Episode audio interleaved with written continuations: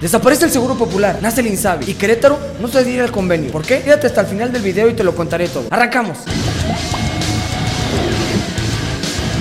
Durante el 2019, las y los mexicanos padecimos las malas decisiones del gobierno federal en materia de salud. Tabasco, Zacatecas, Guanajuato, Coahuila, Guerrero, Ciudad de México, Estado de México, Veracruz y Querétaro reportaron desabasto de medicamentos y vacunas contra sarampión y triple viral por la falta de compras a nivel federal. Algunos gobiernos, como Querétaro, tuvieron que comprar sus propios medicamentos mientras se resolvía el problema, el cual, hasta el momento, sigue presentando retraso. Hay que recordar a las madres y padres de niños con cáncer cuando se tuvieron que manifestar en avenidas principales de la Ciudad de México y afuera del aeropuerto internacional, la propia ciudad por falta de medicamentos y quimioterapias para sus hijos.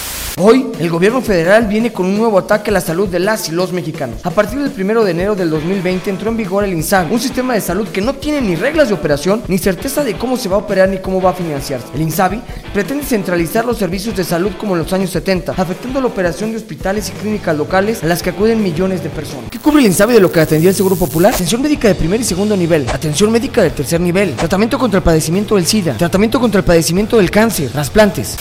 Con la salud no se juega. Y el gobierno de Querétaro no va a poner en riesgo la vida de las y los queretanos al adherirse a este convenio. El gobierno federal deberá contestar las siguientes interrogantes. ¿Cómo va a financiar la atención del tercer nivel? Pues prometió que todo sería gratis y lo único que se ha visto es que subieron las cuotas en los servicios de salud. Antes, las personas contaban con un catálogo de servicios. Hoy viven en incertidumbre por políticas públicas improvisadas y mal implementadas. ¿Hasta cuándo vamos a tener certeza y reglas de operación claras? ¿Respetarán los derechos laborales de las personas que trabajaban en el Seguro Popular?